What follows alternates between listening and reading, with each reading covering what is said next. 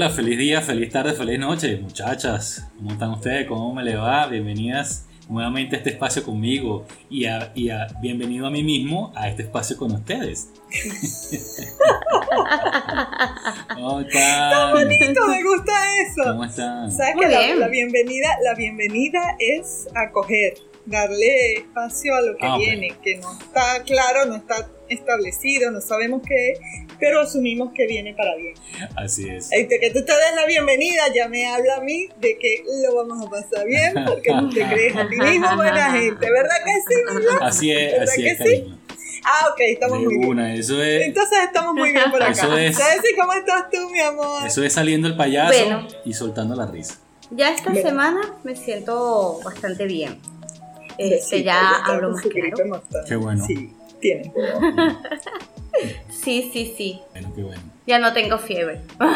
Bueno, entonces. Hasta esos niveles llegamos. Ya que, ya bueno, que estamos. Hacemos la presentación, ya que tiene dinamita la señora, que ya está mejor Ya y no que, tiene fiebre.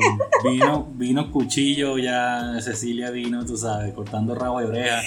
Y estamos Con todos toda. activos, entonces vamos a presentar esto, pues. Por favor.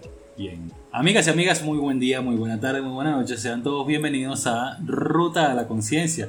Este espacio, como ya sabemos, está orientado a que revisemos cómo estamos viviendo el mundo. Mi nombre es Blas Díaz, soy psicoterapeuta gestalt y le estoy transmitiendo desde Caracas, Venezuela. Tengo aquí a mi lado mis queridas amigas, compañeras, Laura Ordóñez desde Bélgica, la ciudad de Bruselas, y la, eh, Cecilia Utrera desde Buenos Aires, en Argentina. Muchachas, saludos, ¿cómo están? Bienvenidos a todos. Bienvenidos. Bienvenida a la audiencia. que venga lo que viene, que está muy bueno el programa hoy. hola, hola, hola, hola a todos. Buenos días, buenas tardes, buenas noches. Verdadera. y bueno, sí, hoy vamos a recibir a un tema muy interesante. Y, Blas, ¿a ti te gusta complacer a la gente? Depende de lo que me pidan. Ya. Ah. Ay, ya salió, depende. Empezamos por el depende.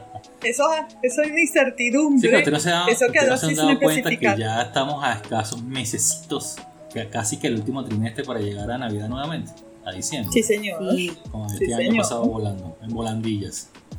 Y, y ha estado en modo lavadora, como le digo yo a mi consultante, en modo truco, Sí, truco, señor. truco, truco. Bueno, yo les comento algo, que aquí en Argentina, no sé si en mundo, pero aquí en Argentina, el mes de agosto fueron como los 12 meses. Agosto duró para nosotros una eternidad. Era 29 de agosto y ya yo, yo, yo decía, Dios mío, todavía no Agosto, un mes de no casi puede ser. 360 días.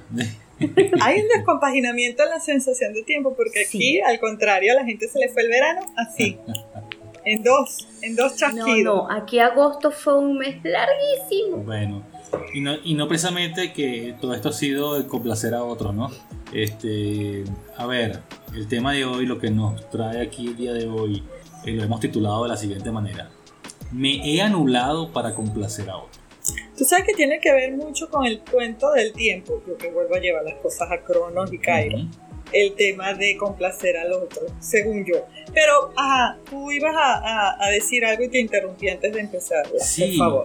eh, lo que, digamos, yo le pongo la lupa es a lo, a lo previo de complacer a otro, es anularme. O sea, porque yo Mm. puedo, como, como le dije a, a Cecilia hace rato, yo, yo, bueno, ustedes me pueden pedir algo, no sé qué, o alguien me puede pedir algo, yo puedo complacer, complacerte este, en X cosas que me, me pida, ya que sea si, si dentro de mí, mi alcance, si yo quiero, etc. Pero resulta que esto no, no me borra, no me anula, no, no me aniquila emocionalmente, no. todo lo contrario, más bien me da placer y, y me gusta poder ayudar a otra persona o que nos podamos divertir, lo que sea.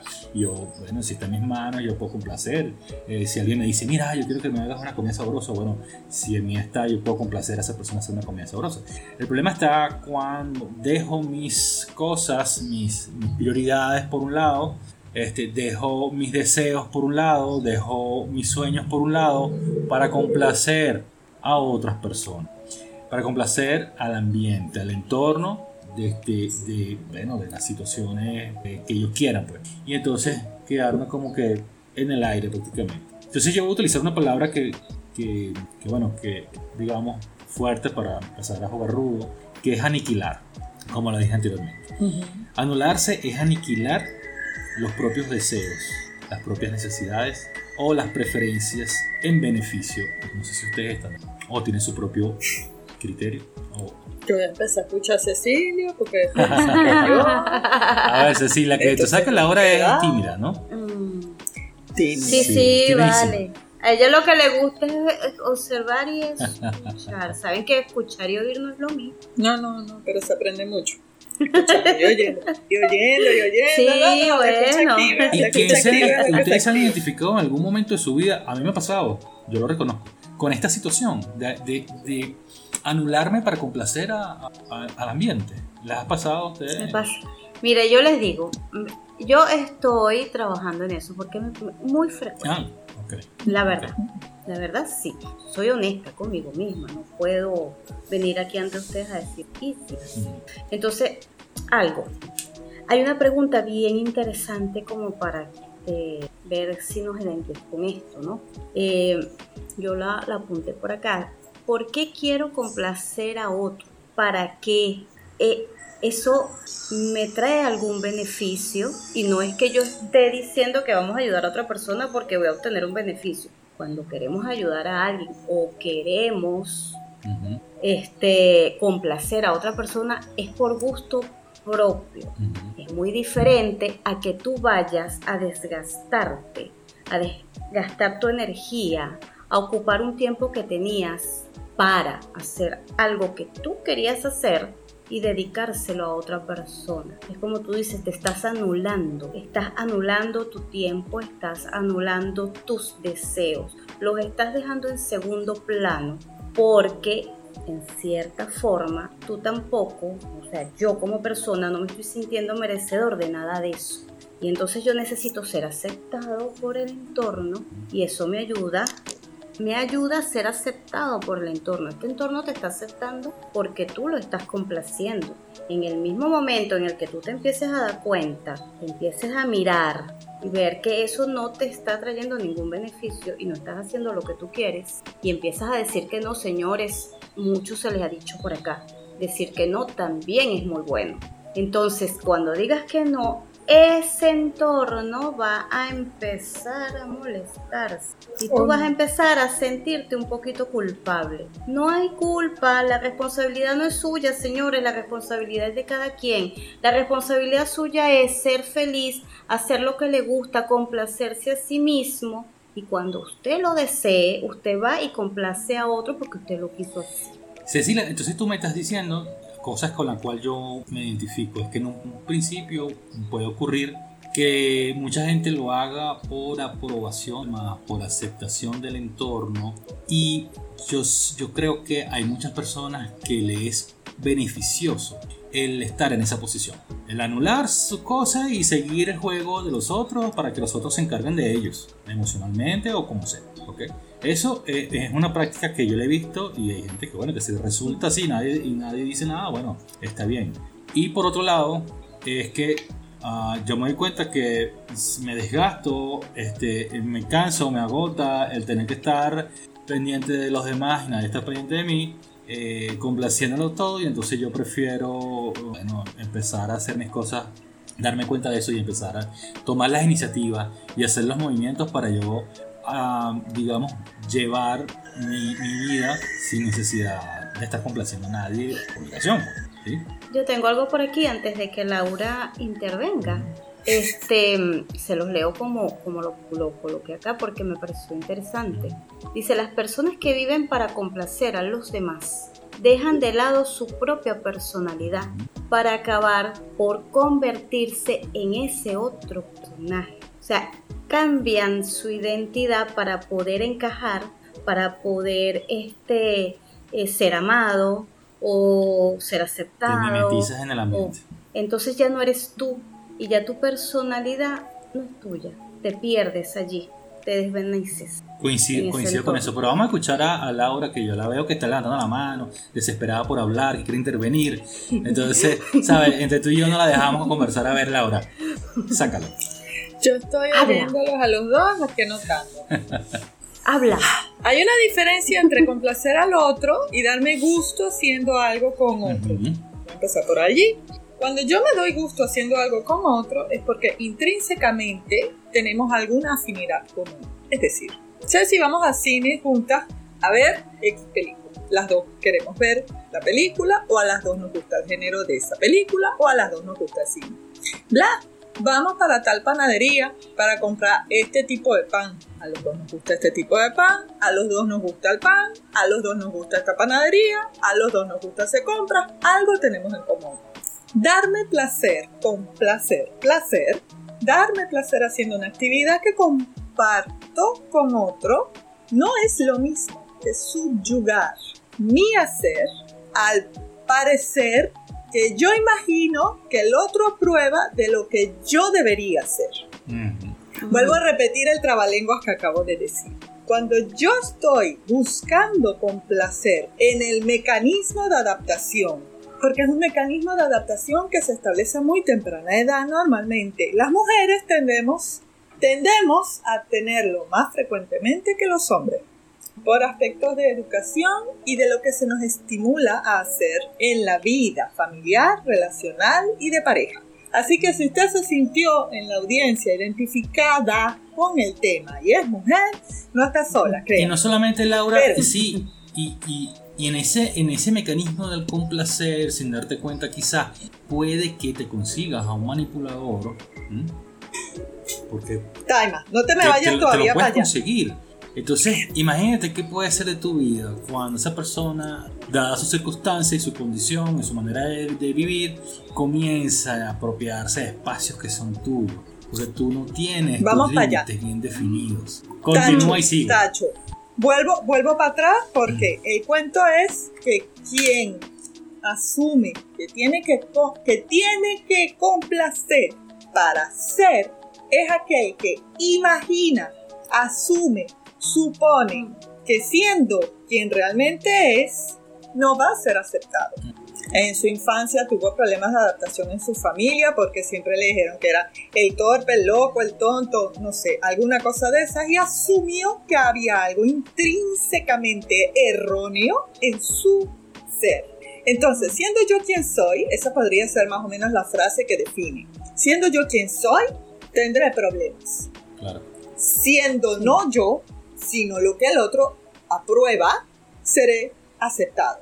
La conducta es un mecanismo de adaptación. Yo, nadie que sienta en este momento, que se identifica con lo que estoy diciendo, que nadie se sienta culpable, eh, en, en fragilidad, por favor. Hay muchos mecanismos de adaptación que nos han permitido salir adelante en la vida. No son los más sanos, pero son los únicos que conocemos. Si quiere conversarlo con alguien seriamente, busque ayuda. Pero en ese momento, cuando yo empiezo con ese comportamiento, yo no lo estoy consultando con el exterior. Ese es el tema de el yo me subordino al otro. Yo imagino, yo supongo que el otro le gusta esto. Y en esta imaginación, yo me transformo, o yo creo transformarme, en este objeto de fantasía que digo yo que el otro desea, aprueba, eh, motiva, tolera, acoge. Entonces yo voy a buscar disfrazarme de este ser de fantasía que yo digo que el otro debe estar más dispuesto a aceptar. Porque eso tiene que ver con la manera como a vivir del mundo. Pero no lo estoy corroborando en ningún momento. Entonces yo me imagino que tú sabes, pero yo me transformo en lo que yo creo que tú sabes no hay ninguna conversación de covalidación. Si compartir es partir del principio de que yo tengo el mismo gusto que tú, aquí yo estoy en la suposición de que el otro tiene esta preferencia. ¿Sí? Entonces ya de entrada es dolorosísimo porque yo tengo que tener cuidado de que no se me vean las marcas de la máscara yo tengo que ponerme corrector, esto es como una máscara de teatro de kabuki. Yo tengo que ponerme la base blanca, colorearme encima, que no se me vea nada de la peluca, que donde entre la piel en el traje también lo tenga cubierto, 24 horas, 7 días a la semana, 365 días al año con esta persona. En los mejores casos es solo dos personas A. Y eso lo voy a llevar a lo largo de mi vida hasta mi pareja. Porque como bien dices tú, Blas, que todos lo sabemos, las primeras relaciones de pareja las establecemos con la gente de la que dependemos, papá y mamá. Y después eso lo voy a llevar a mi relación de pareja. Y así van a No ser mis relaciones de trabajo también y de los entornos en que yo esté. Quizás, quizás no, pero la pareja es, crisis, es crítica, es Claro, porque crucial. hay más profundidad en la Quizás relación. en el trabajo, no con todo el mundo, pero con el jefe sí. O con quien yo tenga que tener una relación de dependencia. Con los de jerarquía es donde se va a ver ese tema. Porque a lo mejor con Porque el papá y mamá no. es la jerarquía. Porque caemos Y por y, que- y supuesto, caemos, ahí es donde lo vamos a ver. a lo, a lo anterior, güey. Es cuando una persona no conoce, no maneja o no delimita su, su accionar, es decir, no conoce sus límites personales. Son borrosos, esos límites son así casi que se confunden con los del entorno, pues está dando cabida a que esas situaciones se presenten a lo largo de la vida. Si yo no delimito a la persona que me rodea, si yo no le digo en un principio, bueno, a mí me gustó esta vez el, el café, pero la próxima vez yo lo prefiero con leche de almendra, ¿no? Este, y aquel otro no tiene que, ah, no, pero yo pensé que nada más le gustaba con jugo de vaca. Ah, bueno, Ah, sí, pero me gusta con jugo de vaca, pero también me lo puedo tomar con jugo de almendra. Es decir, establecer bien cuáles son mis límites, hasta donde yo puedo permitir que una persona este, llegue en, en- en mi vida, ¿verdad? Y hasta dónde yo llego con esa otra persona. Pero Normalmente cuando no tenemos, sé cuáles pero son eso, mis eso es cuando tenemos cierto camino de conciencia, pero cuando no. Normalmente no sé qué me gusta. y normalmente, porque normalmente nos- Normalmente la respuesta es, me da igual. Ujú. ¿Qué quieres tú? Y esto entonces no Bueno. solamente son los límites personales lo que vulneramos o lo que no establecemos, sino que también entonces tenemos, cuando avanzamos más en esto, tenemos hasta pérdida de identidad, pérdida de autonomía, porque estamos dejando todas nuestras cosas en manos de la pareja o de ese otro que está en el entorno. Entonces es lo delicado del tema, porque, entonces no solamente es, se viene la frustración, viene este, el resentimiento, viene el agotamiento porque no estoy haciendo lo que yo quiera, porque entonces mi vida, mis años, mis días, mis semanas, se la entregué al otro, porque además viene, viene el drama, ¿no? Es que yo le entregué mi vida al otro para que él se fuera con aquella, ¿sí? Entonces, ¿qué pasa contigo que lo, estás, que lo permitiste? Ese es en el mejor En de el los mejor casos, Ujú. que lo verbaliza. Pero hay quienes no lo hacen. Sé, sí, que te tenemos oprimida ahora ahora, los mudos sí. aquí.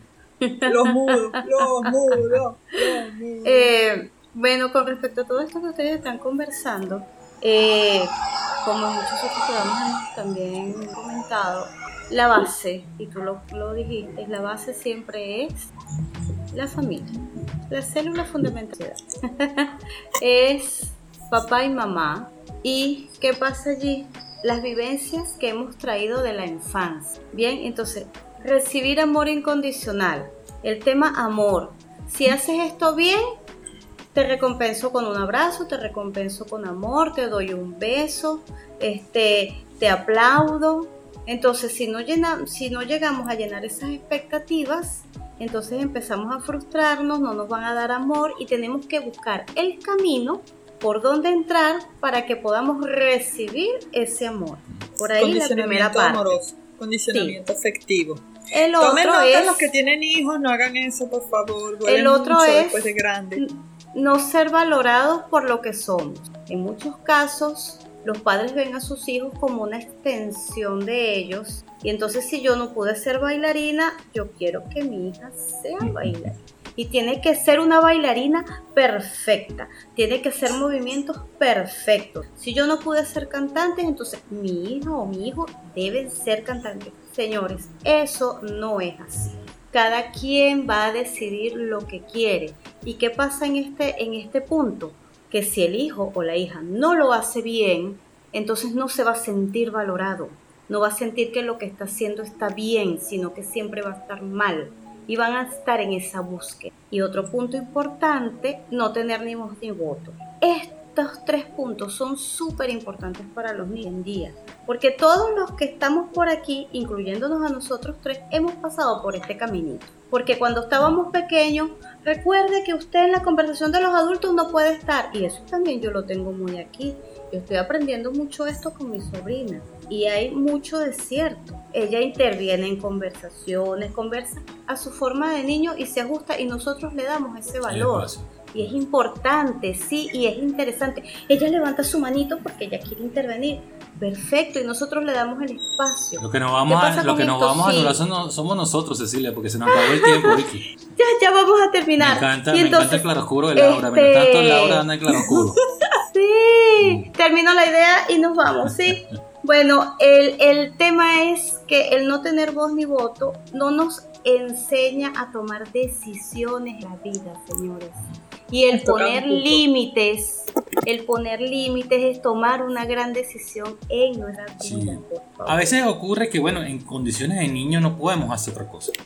A veces, siendo niños. a veces es por protección. Siendo niños, eh, eh, nuestros padres o nuestras figuras parentales o las personas que nos cuidan, este, de pronto nos obligan a, ciertas cosas. Mira, los niños no se meten en esta conversación, usted vaya para su cuarto, lo que sea. Y bueno, somos niños y tenemos que, en ese momento lo entendemos que bueno, hay que, hay que darle paso y, aprendemos a vivir así. El problema es cuando creces y sigues siendo de esa manera y decides no cambiarlo porque bueno, porque eso de alguna manera no, no te atreve, quisiera que la broma cambiara, tal. Entonces, no eres responsable de lo que te ocurrió cuando eres niño, no eres culpable de eso, pero sí eres responsable cuando eres adulto de hacer el ajuste. Es como dicen, cuando eres niño, estás guiado por tus padres, muy bien, pero cuando eres adulto ya es, tu, responsabilidad. en ese sentido, ya qué podemos hacer entonces, qué podemos hacer. Bueno, Cecilia, eh, Cecilia comentó algunas cosas, yo tengo, Laura seguramente tendrá otras cosas, yo tengo otras cosas por ahí. Y lo primero que, que tenemos que hacer es reconocer lo que está pasando. Reconocer y validar nuestros sentimientos, reconocer cuáles son nuestras fortalezas y nuestras debilidades reflexionar sobre los límites que no ponemos, este, reflexionar sobre aquello que nos hace sentir anulados, qué cosa estoy yo dejando afuera y complaciendo afuera que no me lo estoy dando a mí mismo, ¿sí? Empezar a hacer, ese trabajo, ¿no? Comunicar nuestros sentimientos, decirle a la persona que nos exige, que tiene una demanda eh, de tiempo o emocional con nosotros, decirle, mira, lo que pasa es que yo ahorita no te puedo hacer esto, no te puedo atender esto porque estoy haciendo otras cosas para mí y eso no tiene por qué la otra persona molestarse, aunque sucede. Cuando te niegas a eso, ya después cuando te acostumbras a alguien, cuando te niegas, ya entonces a esa otra persona no, no, le, no le gusta lo que estás haciendo. Pero son pequeños pasos que vamos dando para empezar a liberarnos nosotros de esa presión que sentimos cuando empezamos a sentir exigencia del entorno porque nosotros tenemos, acostumbramos a alguien a complacer, ¿sí? establecer los límites y si no sabemos establecerlo, aprenderlo.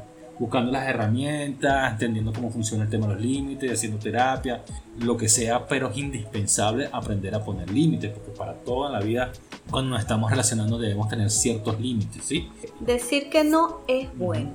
Aprender a priorizar nuestras propias necesidades. Porque lo que ocurre ustedes no ven las películas en que el avión entra en pánico y se empiezan a saltar las mascarillas.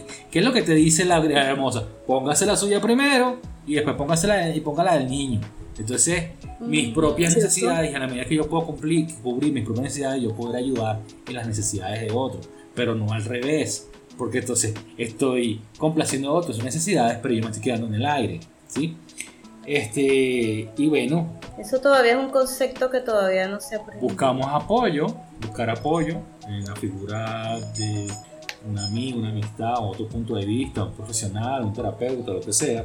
Practicar el autocuidado, esto es importante, es darme a mí lo que yo necesito en este momento. Si la ayuda, el beneficio, el acompañamiento viene de afuera a través de un familiar, un amigo, un compañero, eso está muy bien, eso, pero eso es ganancia, eso es un plus yo no puedo esperar que venga la ayuda de afuera si no puedo ayudar a mí mismo. Y siempre, siempre, siempre priorizar, nuestra, nuestro bienestar. Si nosotros, no priorizamos nuestro bienestar, entonces además es como que, bueno, para llevar la fiesta en paz, estoy generando un conflicto interno para mí y eso tampoco hace. Entonces, bien, nuevamente eso, pues aprender a poner límite, aprender, aprender a vernos a nosotros mismos, porque más nadie lo va a hacer por nosotros. Hay una de las cosas básicas, y con esto cierro, que pertenece a este, a este mundo de anularme para complacer a los demás, que después genera mucho dolor por resentimiento, como decías tú, Cuesta mucho saber quién soy yo verdaderamente, porque por miedo a ser posible o potencialmente rechazado o rechazada, nunca me he dado el permiso de explorarme. Y una buena parte de mi círculo de amistades y de afectos empezará a querer negociarme los límites que yo quiera poner o, los espacios que yo quiera establecer para mí. Este, este tipo de, de adaptación de comportamiento sí requiere un acompañamiento, porque se suele haber un cuestionamiento de si yo me quedo como estaba antes, ¿cuál es el problema? Siempre habrá un espacio de duda y siempre habrá un espacio de dolor. Así es.